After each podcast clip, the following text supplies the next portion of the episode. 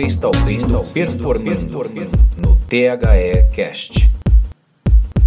Começou a nossa live, então eu vou começar com aquela fraseologia. Sejam bem-vindos, ouvintes da THE, ouvintes que hoje também são espectadores. É, a gente vai fazer essa última edição do nosso programa mensal Performando, junto com o Fábio Galli aqui. É, decidimos fazer essa última gravação também em live, então se vocês tiverem dúvidas, se vocês quiserem mandar alguma pergunta pra gente, fica à vontade, manda aí pra gente, a gente vai falar bastante sobre psicologia no esporte, respondendo já algumas perguntas, né, Fábio, que a gente fez é, para as pessoas, a gente pediu para mandarem perguntas pra gente, pra gente gravar esse último episódio, então coisas que vocês sempre tiveram curiosidade de saber de como funciona o dia a dia do esporte, para mandar, e bom, a gente selecionou aqui algumas, né, e vamos responder, vamos tentar responder essas, essas dúvidas, essas curiosidades é, durante o programa, durante a live. Então, obrigado mais uma vez pela participação, viu, Fábio? Obrigado, cara. Imagina, eu que agradeço. Fala pessoal, tudo bom? Muito bom estar gravando essas lives aí. É, vocês podem acompanhar na THE, também podem acompanhar no meu perfil. E é muito legal, né? A gente selecionou as perguntas, pediu, pedimos as perguntas em novembro e selecionamos algumas aqui para que a gente possa responder para vocês. Tá bom? Exato, e é importante que vocês saibam, esse conteúdo também vai para o nosso podcast, então se você é um consumidor, se você é ouvinte de podcasts, e se você não é, bom, pode começar agora lá no THEcast, tá? A gente está no Spotify, a gente está nos agregadores de Android iOS, enfim, uh, você vai achar a gente com facilidade ou também no nosso site, na the360.com.br, tá legal? Então, vamos lá para a primeira pergunta? Bora, vamos lá. Então, vamos lá. A primeira pergunta, na verdade, é do Luciano Fernandes que ele fala, ele pergunta sobre mudança de profissão dentro do esporte, né? É, ele dá aqui alguns exemplos de jogador que virou comentarista ou de técnico, sei lá, que vai ser um fazendeiro. Como é que funciona? O, como que o psicólogo pode atuar nessa transição para ela ser mais tranquila? Eu lembro muito bem de uma participação do Casa Grande quando ele participou no Altas Horas, em que ele fala que para ele o mais difícil foi parar de jogar bola, porque ele sentia aquele nível de adrenalina sempre e por conta disso, ele, quando ele se aposentou, ele sentia muita falta daquela adrenalina. E até por isso é, foi um dos componentes que ajudou ele a, a se envolver com drogas e tudo mais. Então, eu acho bem legal essa, essa pergunta. Então, uhum. Luciano, muito obrigado pela pergunta, cara. É, como pode ser feita essa transição com uma ajuda psicológica mais tranquila, cara? Muito legal. Queria agradecer ao Luciano também. Obrigado pela pergunta. Bom, legal é você entender o seguinte: não é um trabalho que você tem que, ou a princípio seria melhor você não fazer no momento que você já está se aposentando. Teria que ter um acompanhamento um pouquinho antecipado, né, de uma forma onde você conheça a pessoa, conheça a realidade dela, qual é o impacto que isso traz para a vida dela, seja positivo, né, ou até as questões também negativas e que podem ser melhoradas, para que depois você perceba assim: tá bom, esse é o seu perfil de vida hoje. Você tem algumas habilidades. Então, o que, que a gente consegue fazer? O que, qual é o caminho que você deseja ir? Vamos pegar o caso de um jogador. Então, você pode ser comentarista, você pode ser um técnico de futebol, você pode ser um gestor.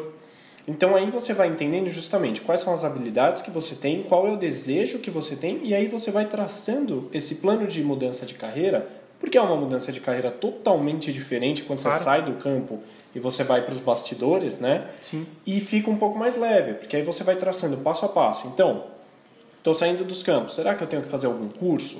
Será que eu tenho que fazer especializações? Será que eu tenho que viajar um pouco a alguns outros países para conhecer a realidade do futebol na Europa ou até na América do Sul? O que, que eu tenho Será que, que eu fazer? tenho que estudar na TH 360?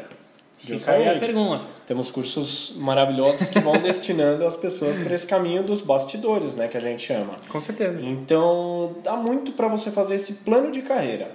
Qual é a minha realidade hoje, aonde eu quero chegar e qual é o passo a passo que eu preciso fazer? O que, que eu preciso traçar até o meu ideal, o meu objetivo. Certo. Um acompanhamento de um psicólogo, de um coach também é muito importante nesse momento, porque ele que vai te dar uma vivência, uma um momento de clareza até melhor. Uhum. Que vai falar isso, tá bom, será que você vai sair do jogador de futebol e virar um gestor só pelo nome que você carrega? É. Ou será que você vai ter que vir na THE fazer cursos, você vai ter que se aprimorar, você vai ter que conhecer a realidade de outros clubes? Obviamente que sim, então fica muito mais fácil. Eu acho legal porque a segunda pergunta é, linka diretamente com a, a, a pergunta que, anterior que você falou que é importante que pouco antes da mudança, não pouco antes, né, mas períodos antes da mudança de, da carreira em si, o atleta ou técnico, ou enfim, a pessoa já esteja tendo acompanhamento psicológico, né? É, até por aconselhamento, até por para entender essa mudança de uma forma mais fácil, né? E aí a a Dani Oliveira perguntou para a gente o seguinte: se o time está numa fase ruim, o psicólogo consegue ajudar de alguma forma, né?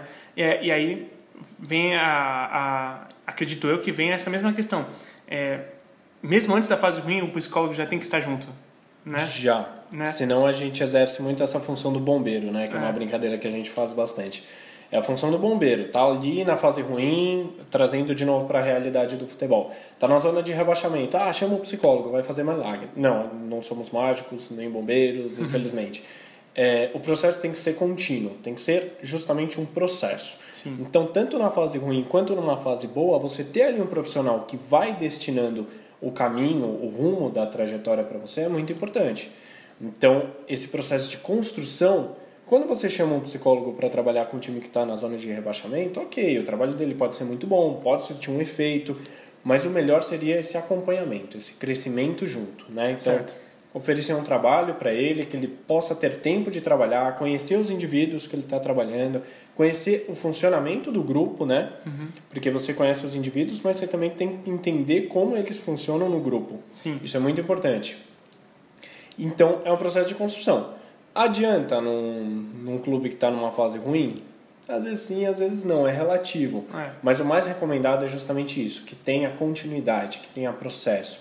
Que tanto nas fases ruins ele esteja junto, quanto nas fases boas também. Com certeza, é, é exatamente isso, porque... E não significa que não, que não pode ajudar. Ele pode ajudar de várias formas. Pode ajudar. Né? É, se você tiver um caso de um atleta que teve. A gente já tem é, diversos exemplos né, de jogadores que passaram por períodos complicados na vida pessoal e acabou acarretando em dificuldades na vida né, nos, nos, gramados. É, isso é normal. Um psicólogo pode ajudar muito a, a cuidar nesse sentido e, e melhorar de fato na performance depois, né? Sim, quando você fala da questão indivíduo, o atleta em si, é, existe uma eficiência muito mais alta do que o coletivo. Né? Porque quando você coloca o grupo ali é justamente isso que eu falei. Você tem que entender o indivíduo, qual é a presença que ele tem ali no grupo, é, qual é a função que ele tem no grupo, como que o grupo reage uhum. de acordo com os estímulos que ele vai recebendo durante o campeonato, durante a competição, qualquer coisa que seja. Então, existem dois tipos de trabalho nessa questão, né? Se você pega um indivíduo que não está performando muito bem e trabalha com ele, o impacto vai ser muito mais rápido do que o com o grupo, uhum. né? Porque o grupo é mais complexo. Você tem que entender muito muitas outras questões até do que o indivíduo apenas. Perfeito. Respondido? Respondido, acredito que sim. Bom, Dani, respondido. Obrigado, Dani. É, bom, tem uma outra pergunta aqui da Mila Leonel, bem interessante também, que ela manda assim, a, sobre as preleções do, do grupo, né, dos clubes que foram famosas, feitas pelos seus técnicos, é, dando palavras motivacionais dentro dos jogos, e, ainda mais é, virou, virou, tradição de, antes de jogos muito grandes, fazer essa matéria né, da, da palavra, da preleção do técnico, né, super é, incentivador, motivador e tudo mais. E ela está me perguntando se, por algum momento, né, confunde com o trabalho do psicólogo em, em cuidar da parte mental do jogador, só como um cara que vai trabalhar com a palavra de força, como é, um motivador também, né? Como você trabalha, como, como é que faz para quebrar essa resistência do trabalho do clube, além da palavra motivacional, né? De cuidar realmente da, da vida do cara como um todo, né? Tá. É, Mila, obrigado pela pergunta. Bom, vamos lá. Primeiro que existem algumas questões, né? O técnico ele acaba exercendo de uma forma é, não tão não tão aprofundada, né? Mas uma função de psicólogo porque ele conhece ali o grupo, ele passa muito tempo com o grupo, ele teoricamente deve saber qual atleta ele pode é, cobrar de uma certa forma, qual atleta ele deve cobrar de uma outra forma. Então ele tem uma vivência muito forte, muito presente com o grupo. Quando a gente fala de questões é, motivacionais, ele sabe teoricamente como mexer com cada indivíduo. Né? Então, seja palestras motivacionais, colocando aquele vídeo da família no final da competição que seja, ou fazendo aquele vídeo com aquela música que vai mexer com a emoção deles tal. Que hoje já tem até departamentos de futebol que já preparam tudo certinho. Né? Ah, então sim. o técnico chega, já pede, acabou, né? É, mas ele faz tipo, toda uma estrutura de vídeo que faça com que os atletas tenham as suas emoções mexidas e que eles performem melhor, tá? É, agora falando da parte do psicólogo também. Certo. O que, que acontece? Cabe ao psicólogo também mostrar que a função dele não é só a de ser motivador. Né? Uhum. Existem muitas outras funções que um psicólogo pode fazer. É, e ainda existe muito essa visão. Quando um clube vai conversar com algum psicólogo, já vi várias vezes o clube pegar e falar assim: ah, a palestrinha motivacional eu tenho o fulaninho que faz.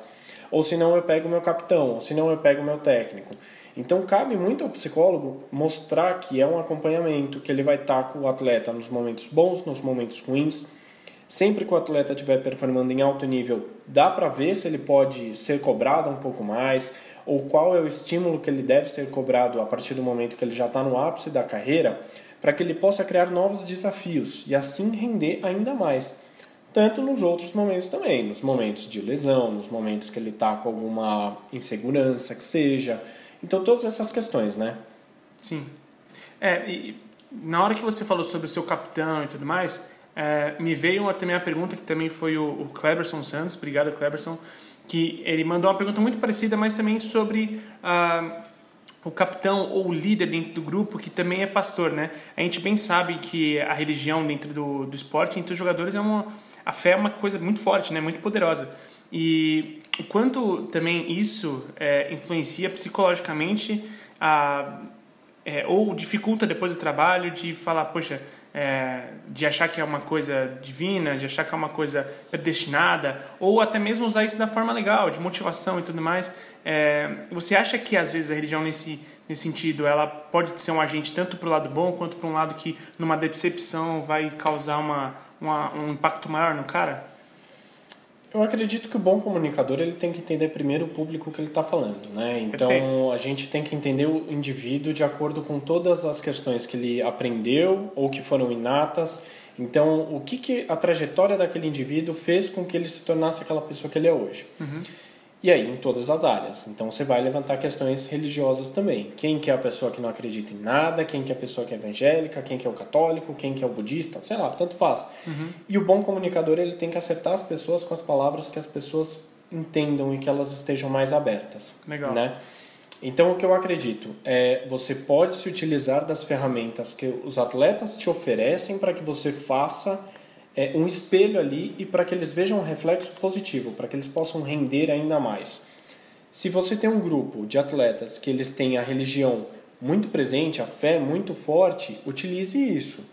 É, ao mesmo tempo também assim, tem a coerência, né? tem a responsabilidade também e tem a compreensão do que você está falando. Tá? Sim. Mas é justamente essa questão. Eu acho que você tem que lidar com as pessoas de acordo com o repertório que elas têm, com o que elas acreditam, com o que elas gostam também. Né? Então, afinal de contas, a nossa função é orientar. Uhum. Então, é auxiliar, é orientar, é cuidar dessas pessoas dessa forma. Perfeito. É, a gente tem uma pergunta aqui do Gustavo Cavalieri, que é sobre a importância de um, é, de um psicólogo para tratamento de recuperações. Ele, ele fala não só de lesão, ele dá o, dá o exemplo de lesão, mas ou até hipóteses extremas que fala sobre dependência química, é, até que ponto né, o profissional da psicologia também deve intervir nesses casos. Assim. Intervir não no sentido de intervenção, né, mas no sentido de, de atuar no, na questão de recuperação mesmo do atleta. De um suporte, né? É. É, quem que mandou? Desculpa. Gustavo Cavalieri. Obrigado, viu, Gustavo, pela pergunta. Bom, assim, da questão de lesão a gente citou um pouco no último episódio, né, com o Gustavo Jorge, que foi um episódio bem legal também que a gente gravou. E assim, é super importante ter um acompanhamento psicológico, porque aí a gente vai entender o ritmo que o atleta vinha, o que, que aconteceu com a lesão, qual é a previsão de tempo para ele voltar. É muito legal que você tenha esse processo de empatia, de confiança para o atleta te falar o que ele realmente está sentindo, então quais são as inseguranças, quais são os medos, qual é a vontade dele quando ele voltar. Então é um acompanhamento que você tem que fazer que é muito importante e performa muito melhor o atleta que ele tem esse suporte, tá? Legal. Quando a gente fala de dependência química, né, que é a continuidade da pergunta. Sim. Também é muito importante, porque assim, quando você traça um perfil psicológico, você traça um perfil do atleta, você vai entendendo algumas coisas e você vai captando com um pouquinho mais de agilidade. Se você uhum. tem esse acompanhamento e se você está perto desse atleta, né? Então você percebe atitudes que são um pouquinho complicadas, às vezes alguns atrasos que a pessoa tem, às vezes algumas expressões que a pessoa traz, né? Quando ela chega para um treinamento, quando ela vai é, para algum evento participar do clube, alguma coisa assim. Então, novamente, é muito importante você ter um acompanhamento, você ter esse processo de empatia e de confiança, né, no teu terapeuta, no teu coach, né, que você possa fazer. Então, isso é super legal porque tem que ter um acompanhamento para que a pessoa possa entender o como que ela está e o, ela também tem que entender essa necessidade de ter nesse né, processo junto a um, a um, psicólogo. E o psicólogo ele tem que entender quais são as linhas que ele vai atuar junto com esse profissional. Se ele estipula ali um processo de confiança é, entre ele e o cliente dele ali, o atleta, né, que ele vai pegar e vai falar, ó, fica entre a gente, mas a gente tem que evoluir né? Senão esse processo ele tem que ser passado para o clube, ele tem que ser passado para um modelo hierárquico, né? Do técnico, dos dirigentes depois. Então você tem que ter esse modelo bem certinho, bem trabalhado, né? É, e eu acho que reforça uma das coisas que a gente mais fala dentro do performando, que é o seguinte, é, você não lida só com o atleta, você lida com o ser humano. Justamente. Né? Então, a gente às vezes, às vezes a gente a gente vê a, a cultura brasileira rotulando jogadores por conta de um caso que passou, como é, rotulando aquele é um jogador usuário, né? Ah, é, e assim, mais uma vez, estamos lidando com um ser humano que ele passa por pressões onde que tem que tomar, sei lá, centenas de decisões difíceis num dia, num jogo, e enfim, é, você tem que entender que essas pessoas, no momento de, de, de, dependência química, no momento difícil, elas merecem e precisam desse cuidado tanto quanto em qualquer outro, em qualquer momento. Sim. Né? É, porque a gente fala de meios, quando a gente fala do esporte, a gente fala de meios até é, que não são tão reais, né, teoricamente. Sim. Porque assim, a pessoa, o atleta, o indivíduo, ele nunca pode ter um dia ruim, senão ele já é cobrado. É. Se ele se lesiona uma vez, depois ele se lesiona a segunda, é chinelinho. Se a pessoa tem uma depressão ali, ah, nossa, por que, que tem uma depressão? Ganha dinheiro, tem um clube, trabalha num clube bom, tal, tal, tal. Então a gente sempre tem essas questões que assim, são super-heróis, não tem pontos fracos, né? Não podem fraquejar na vida. Então é muito importante que a gente entenda isso que você falou, Henrique. É Sim. É muito bom. São indivíduos, são pessoas que passam dificuldades com seus filhos, com suas mulheres, com seus maridos, com seus pais, tem doenças de saúde também, né? Então, é, são pessoas normais, né? E a gente tem que entender. É, a gente acaba caindo muito na palavra que está na moda, né? De é. empatia. É. é entender o que o outro está passando. Às vezes você vai ficar descontente que o seu atleta lá do clube perdeu um pênalti, mas, pô, tudo bem, sabe? Passou, um momento de, de raiva ali você até é. pode ter, mas você tem que entender que é uma pessoa que está sujeita a erros também, que pode errar. Né? A gente não sabe o que a pessoa está passando, quais são as dificuldades até a pressão que ela está sentindo ali naquele jogo e até o bem-estar físico mesmo, né? Total. Nessa hora, todo mundo tem todo mundo que assiste tem 100% de aproveitamento dos pênaltis, né? Ah, justamente. Não, a pessoa, as mães, as avós, é. né? Porque tem muita gente que fala, nossa, até minha avó fazia esse gol. É, Então exato. você fala assim, meu, todas as avós botariam a bola para dentro do gol ali naquele momento. E não é assim, né, gente? Vira todo mundo Cristiano Ronaldo nessa hora. É, todo mundo. Cristiano Ronaldo que já perdeu o pênalti em final da Champions League. E você acha que a motivação é um problema do cara? Não é. Ele é um cara suscetível a erro também normal. E até teve uma frase bizarra. Hum. Vamos polemizar um pouquinho. Teve uma frase Gosto. bizarra nesse ano ou no ano passado que alguém falou, agora me fugiu o nome da pessoa, que até uma mulher grávida faria. Ah, o, se não me engano foi Renato Augusto, Renato Gaúcho. É, falou que até uma mulher grávida faria gol faria gol no, no Grêmio no quando Grêmio, o Grêmio quando perdeu pro Flamengo, Flamengo né? 5x0, é. Até mulheres grávidas, Cristiano Ronaldo, é, com, enfim, com todas é. as situações. Então, 100% de aproveitamento sempre, só o seu atleta do seu clube que é ruim, né? Naquele agora, momento. agora você que está vendo, me fala que não precisa ter psicólogo nos clubes. Lógico que precisa, cara. Bom, vamos para a próxima pergunta aqui. Uh, a próxima pergunta aqui é do Everton Alves Batista. Ele pergunta qual é a melhor forma de otimizar a velocidade de performance do coach, com o coaching, né? É, em relação ao próprio tempo e o, em dar resultado né, na, na performance do, do atleta. Né? É, eu acho que isso varia um pouco, né, Fábio? Varia. Cada indivíduo ele tem uma funcionalidade, né? Então Sim. ele tem um jeito de, de performar, ele tem um jeito de corresponder a certos estímulos que são é, propostos a eles, né? Então é assim, é muito relativo você delimitar assim, ah, todo o processo é, existem três meses e aí no meio desse processo, um mês e meio, você já vai estar tá voando. Vai estar tá pronto para entrar em campo, vai estar tá pronto para estar tá performando em alto nível tal. É muito complicado isso, não é assim. Nós não somos assim, né? Então Sim. eu acho que esse sempre é um exercício legal. E se fosse você? Sabe? Você performaria em quanto tempo? Como que funciona essa questão? Perfeito. Cada indivíduo responde a um estímulo. Tem gente que rende melhor de manhã, tem gente que rende melhor de tarde ou de noite. Né? Tem gente que às vezes fica sem dormir um longo período, tem gente que não, precisa dormir, descansar bem. Cada pessoa tem a sua funcionalidade, tem a sua questão que ela precisa, que ela tem a sua necessidade. Né? Então, você, como um bom profissional, quando você é um bom psicólogo, um bom coach também, o que, que você tem que fazer? Traçar o perfil da pessoa, entender quais são os estímulos que ela corresponde melhor, quais são os estímulos que ela não corresponde bem, e aí o que, que você vai fazer? Você vai trabalhar o processo de acordo com o melhor para ela. Sim. Né? Tem muitos casos que você vai virar e vai falar assim, putz, meu, eu tracei um plano aqui que eu achei que a pessoa ia estar tá correspondendo na semana tal e ela está correspondendo muito antes. Sim. Ou ela está respondendo um pouquinho depois. O que está acontecendo? Então vamos traçar ali um. recalcular um pouquinho a rota ali para fazer com que ela possa render um pouquinho melhor. Tem um que de entendimento entre as duas partes? Digo, é, tem uma, uma questão de assim.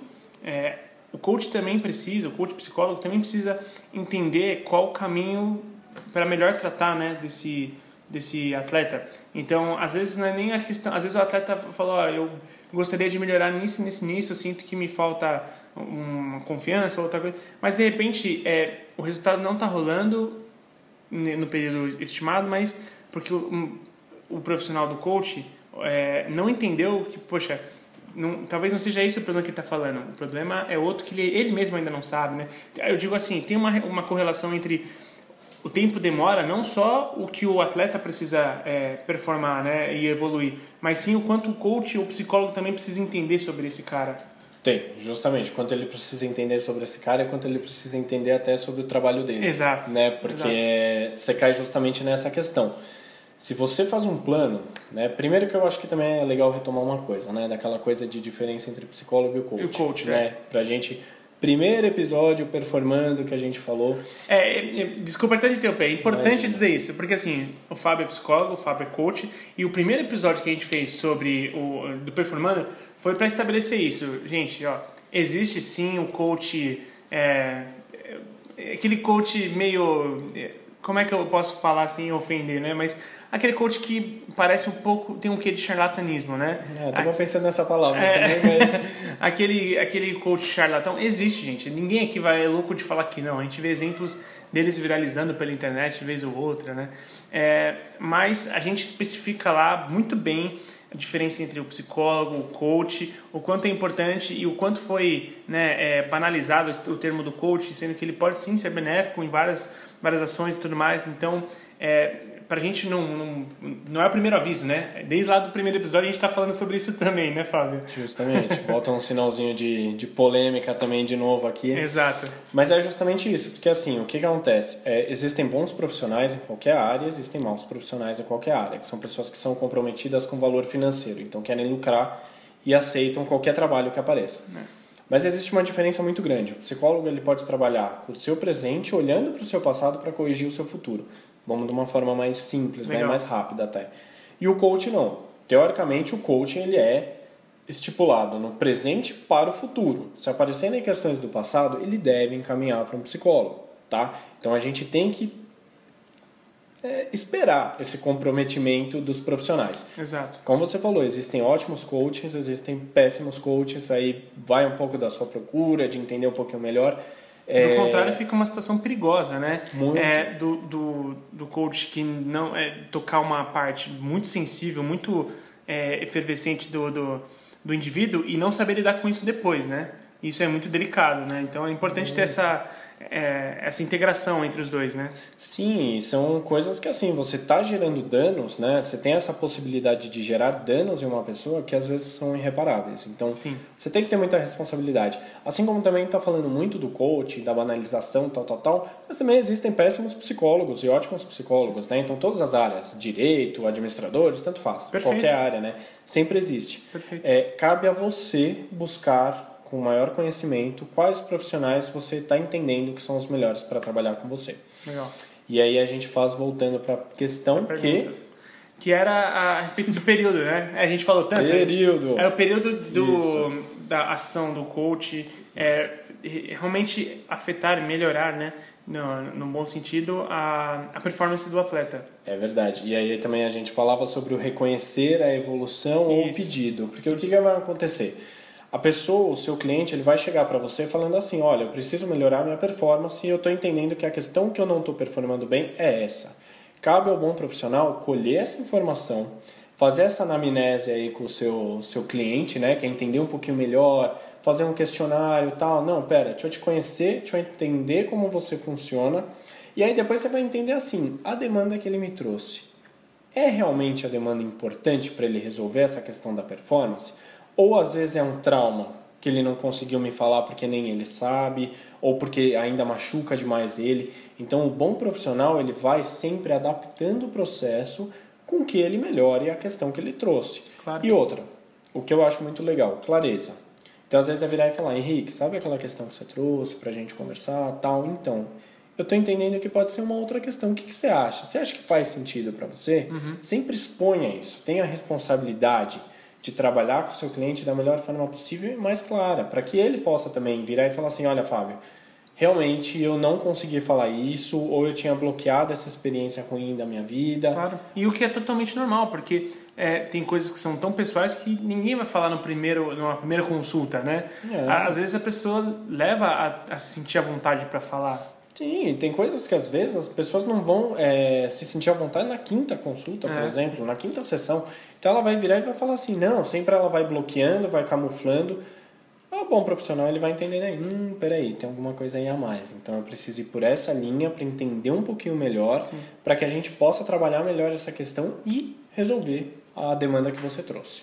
Perfeito. E obrigado Everton também, né? Sim. Esqueci de agradecer. Everton, que foi um ex-cliente meu do programa Fábrica de Atletas, um oh, dos primeiros. Legal. Então, obrigado pela questão também, viu? Valeu. Valeu, Everton. Obrigado, cara. Vamos para a próxima. Bora. A próxima é do Lucas Araújo. Ele pergunta sobre... Ah, esse é muito interessante. Ele pergunta sobre como eliminar o senso dos jogadores atual de que psicologia é coisa para louco, né? é, e, e é, por que, que essa pergunta é interessante? Porque, eu vou recordar, é, eu fui aluno da escola aqui em 2016. Em 2016, eu tive uma das primeiras aulas com o é, caraca, tá na ESPN hoje, tá, é, tá fazendo curso da CBF para técnico. César Sampaio. César Sampaio.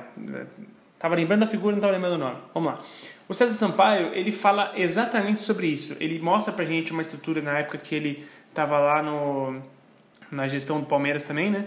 E ele fala sobre um pouco da estrutura de, de clube e tudo mais, né? Como os, a gestão de marketing, de, de atletas, de, de, comissão técnica, enfim. E no meio do quadro tá lá do, do psicólogo, né? E aí ele falando na aula dele, ele fala, né, que o jogador ele ainda é muito é, é muito existe uma evolução clara de tempos para cá, mas que o jogador ele ainda é muito é, fechado naquele mundo onde que para ele sim, para é, psicólogo, psicologia é coisa para quem é louco né? Só louco que se trata. Eu não sou louco, então não tem que me tratar. Entendeu? E, e assim, é uma barreira que imagino que não deva ser fácil ser quebrada porque foi construída por muito tempo, né? Então, é, e a gente vê o que você está falando. Quando é usado, é usado como bombeiro, né? Para apagar incêndio. Ah, o time está perigando cair, vai lá falar com o psicólogo. Aquele jogador está jogando muito há muito tempo, de repente nessa última semana não tá falando nada e jogou mal dois jogos. Vai falar com ele. Tipo, cara, ele tinha que estar tá falando comigo quando ele estava bem também, uhum. para eu saber diferenciar, né? O que está acontecendo com ele. Enfim, é, e aí, e por isso que essa pergunta é tão interessante, porque o César Sampaio, há não muito tempo atrás, três anos e pouco, me falou isso. O jogador ainda acha que psicologia é coisa para louco né? Acho, a gente pode até ultrapassar as áreas do, dos campos, dos gramados, porque a sociedade ainda tem muita gente que acha que é coisa para louco, né? Total. Então, o que, que a gente precisa fazer é o seguinte, é entender que todo mundo, né, ou talvez refletir, que todo mundo precise de um suporte, todo mundo precisa de uma ajuda. É, que nunca foi feio você reconhecer que você não está conseguindo suportar alguma coisa sozinho ou que você precisa dividir. E é uma é dividir muito diferente de você dividir com um amigo, né, com um familiar, com alguém próximo. Por mais amor, por mais cuidado que essa pessoa tem, ela não tem uma visão neutra, né, uma visão de tentar entender um pouquinho melhor ali as questões, E às vezes um profissional ele vai te dar também uma opinião que nem sempre você vai gostar muito, mas que você pense pelo menos, né? Sim. Então assim, esse papo de que é coisa de louco existe há muito tempo. É uma barreira que os profissionais têm que quebrar, então tem que realmente mostrar ali, cara, ó, tô aqui, tô com você. O que a gente conversa em sessão ali, o que é, a gente debate, os assuntos que você traz, ficam a princípio entre nós só sairão se forem tipo coisas muito é, pesadas, Sim. coisas que precisam ser trabalhadas em outras esferas, né, da área da saúde ou da área do clube também, ou da vida, né, também, claro. porque às vezes você pega um paciente que ele é adolescente, você tem esse processo de confiança, mas você também tem que entender até que ponto que você tem que deixar ali entre vocês ou acionar os pais, Sim. por exemplo, né? É, então assim, de louco também tem um, um, pouco de uma brincadeira, né? De louco todo mundo tem um pouco. Então, se a gente realçar esse lado de que precisamos de um cuidado, precisamos nos entender um pouco melhor. É, até duas semanas atrás, se eu não me engano, eu fiz um post onde a Bruna Marquezine fala que quando você faz um investimento em você, na terapia, num processo de autoconhecimento, de reflexão, você está fazendo o melhor investimento da sua vida. E eu concordei 100%, então por isso que eu postei também. Legal cabe ao psicólogo também quebrar essa barreira. Então eu acho que tem muita coisa que é muito fácil a gente falar, ah, o mundo é assim, e as pessoas têm que quebrar um pouco desse conceito, mas também cabe a nossa área, aos profissionais da área de saúde, mostrar a importância do nosso trabalho, mostrar o suporte que a gente tem que ter, mostrar que não é feio você recorrer a um processo terapêutico, você não tem que sentir vergonha de conversar com seus amigos numa rodinha de bar, pô, comecei uma terapia, tal, tal, tal Cara, não tem nada de demérito. Você está cuidando de você, você está fazendo investimento em você. E muitas das vezes até, eu já vi casos assim, a pessoa que ri de você por fazer a terapia ou alguma coisa assim, às vezes tem um pouco de medo, tem um pouco de uhum. receio ou tem uma experiência passada que foi ruim também. Né? Exatamente. Então é. a gente tem essa questão. É... Quem tem que quebrar, então, voltando um pouco à pergunta, quem tem que ajudar também nesse processo somos nós, os psicólogos e aí também eu acho que a sociedade abriu um pouquinho mais a cabeça, entender que, cara, um, principalmente os mundos, é, os tempos atuais, né, o mundo que a gente vive hoje, é muito complicado, são vários estímulos que a gente tem, altos níveis de cobrança, internas, externas. Então, peça uma ajuda, faça uma sessão, né? Até a gente fez uma brincadeira num dos episódios que eu falei, aposto que se você sentar é, num processo terapêutico, entrar num processo terapêutico, até quem fala assim, ah, não tenho nada para falar, vai acabar falando, vai acabar se soltando e pode gostar muito do processo. Então é super legal isso. Total. E, e eu vou um pouco além e digo que assim tem que ter um esforço, além dos psicólogos, tem que ter esforço, porque a gente está falando no âmbito do, no âmbito do esporte, mas é, um âmbito geral, social, ele, a psicologia ela, ela precisa ter mais efetividade. Então, eu vou além, digo que é, o Estado também tem que ter incentivo clubes precisam ter incentivo, é, ONGs, enfim, to, você, a gente precisa incentivar a, a, a psicologia a acontecer em todas as esferas, assim. Então, porque não é só o atleta que precisa de ajuda. A, o, o, o CEO de uma empresa imensa também precisa. Né? De, não é à toa que é, é comum, né? Você vira e mexe aí, estatísticas de pessoas ricas que cometem suicídio, enfim. É, é, lógico que são casos extremos, mas assim, é, não é só o atleta, não é só a periferia, não é só a, a, elite, todo mundo precisa, cara. Então, por isso que eu falo que tem que vir de todos os lados esse, esse incentivo, né? Justamente, concordo. Gente, até psicólogo faz terapia também. Então, tipo é. assim, tu, você tem que fazer também, né? Sim. a sobrecarga que você leva é muito importante com que você faça, com Sim. que você consiga, tipo, ter esse trabalho, esse suporte. E acho que é isso, né? É isso. Tem uma última pergunta aqui do Léo Oliveira que ele pergunta assim: qual o papel do profissional de psicologia nos atletas na questão de formação de categorias de base? Isso eu acho muito legal também. A, a gente tem um. Porque ele, ele vai além, né? Ele pergunta também, além de campo, né? É, como aprender a. Como ajudar o, o porque a gente está falando de um cidadão em formação, né? Informação de caráter, informação de instrução, informação acadêmica, informação de como pessoa. Então, como ajudar é, essa pessoa a passar por adversidades e tudo mais, né? É, o, o, quanto que um, um psicólogo do time também tem que entrar nessas questões. Né?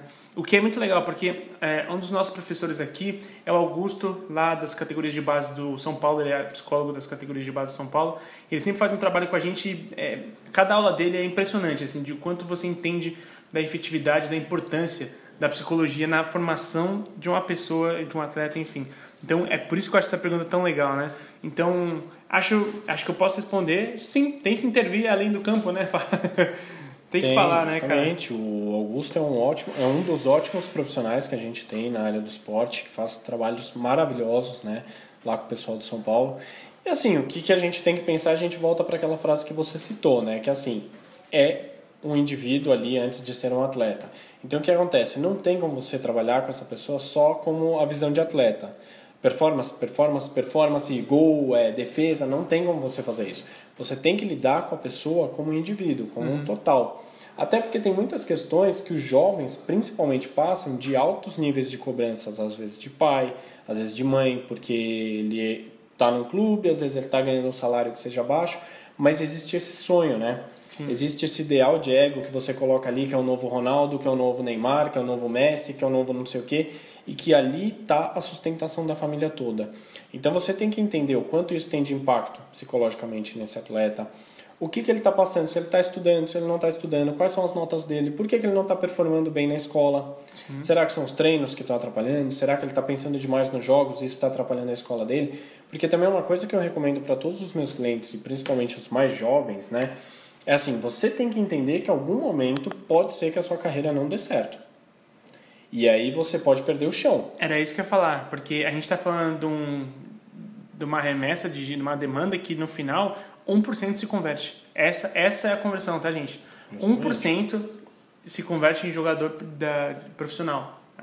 Assalariado da elite do futebol é 1%. Então, é, exatamente, como é que você lida com um menino da base é, que, sei lá, a, a pressão de, de ser tudo isso que você falou, sabendo que, cara, no final, é, 99% dessas pessoas não vão jogar bola. Né? Sim, e que por mais que você faça também, nem sempre o esforço é seu, porque você precisa ter um empresário, às vezes, para te colocar num clube grande, você precisa ter algum clube que te dê oportunidade também. Uhum. Então você bate nessas questões. O que é legal de você trabalhar sempre é assim, você tem que entender qual é o teu sonho, o que te motiva, que é o caso até que eu brinco bastante sessões, que é qual é a tua gasolina, é. né? O que faz com que você continue com esse sonho, com essa realidade sua. Você vai traçar um perfil ali de passo a passo que você tem que fazer. Sempre falo para os jovens, não abandonem os estudos, estudem mais coisas, façam cursos às vezes. Você não tem uma questão financeira boa, talvez, mas tem muito curso online, às vezes gratuito. Sim. Tem muita coisa que você possa fazer, é, modelo de parceria, às vezes, para divulgar marcas. Então, assim, conheça um pouco melhor quais são os outros meios que você tem além da, da carreira né, de ser jogador. Legal que alguns clubes já fazem algumas ações, algumas ações que vão além, né? É, aulas de inglês eles já fazem, fazem aulas básicas de empreendedorismo, aulas, cara, e isso é uma, eu ainda acho pouco, tá? Sim, ainda acho pouco, é porque se, o jogador, se você não forma um atleta no final das contas, você está abandonando um cidadão no meio da sua formação profissional sem nada, né?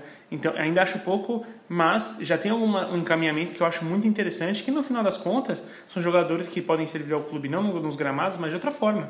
Sim, você, né? você identifica talentos, né? Total. Então, às vezes o jogador ele ali não performa tão bem, ou você tem jogadores ali no elenco que são melhores, mas você pode perceber justamente isso. Pô, peraí, o cara tem uma facilidade aqui com alguma coisa que ele pode ser um gestor meu. Claro. Será que eu não posso oferecer para ele isso? Será que eu não posso ir blindando?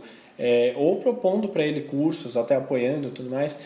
Você sempre tem que pensar nessa questão, né? É, é uma área da vida sua profissional. Né? Existem outras grandes áreas e dentro dessas grandes áreas, as pequenas áreas também.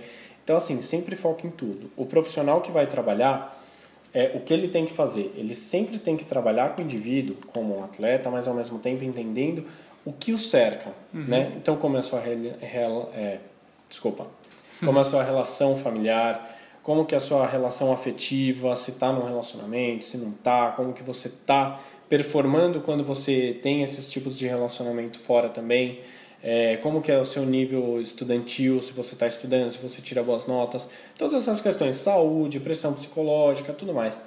É bom você sempre acompanhar. Perfeito. Bom, assim a gente encerra. Acho que deu para responder bastante pergunta legal, né?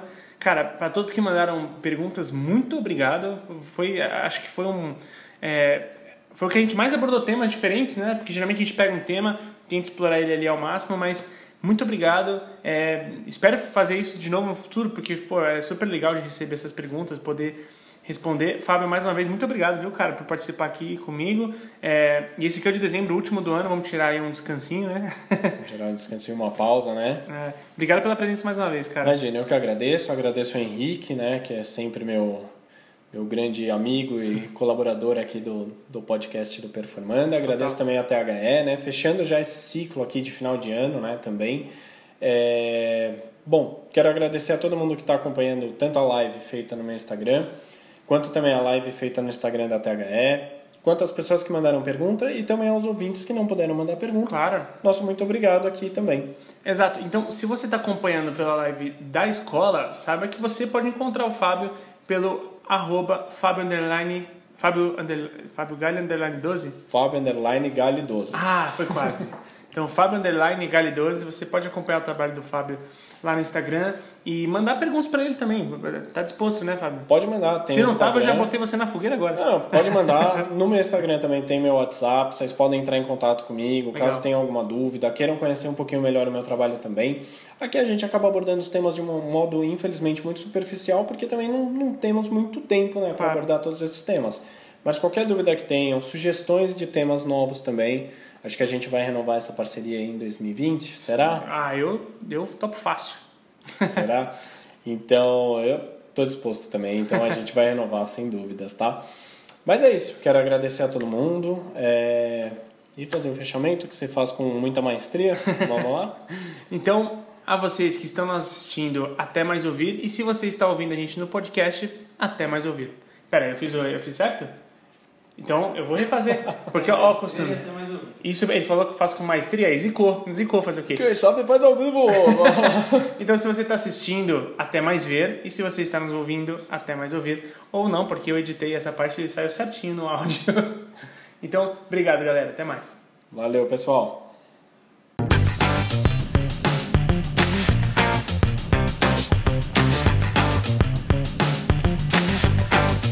Esse podcast foi produzido por THE 360.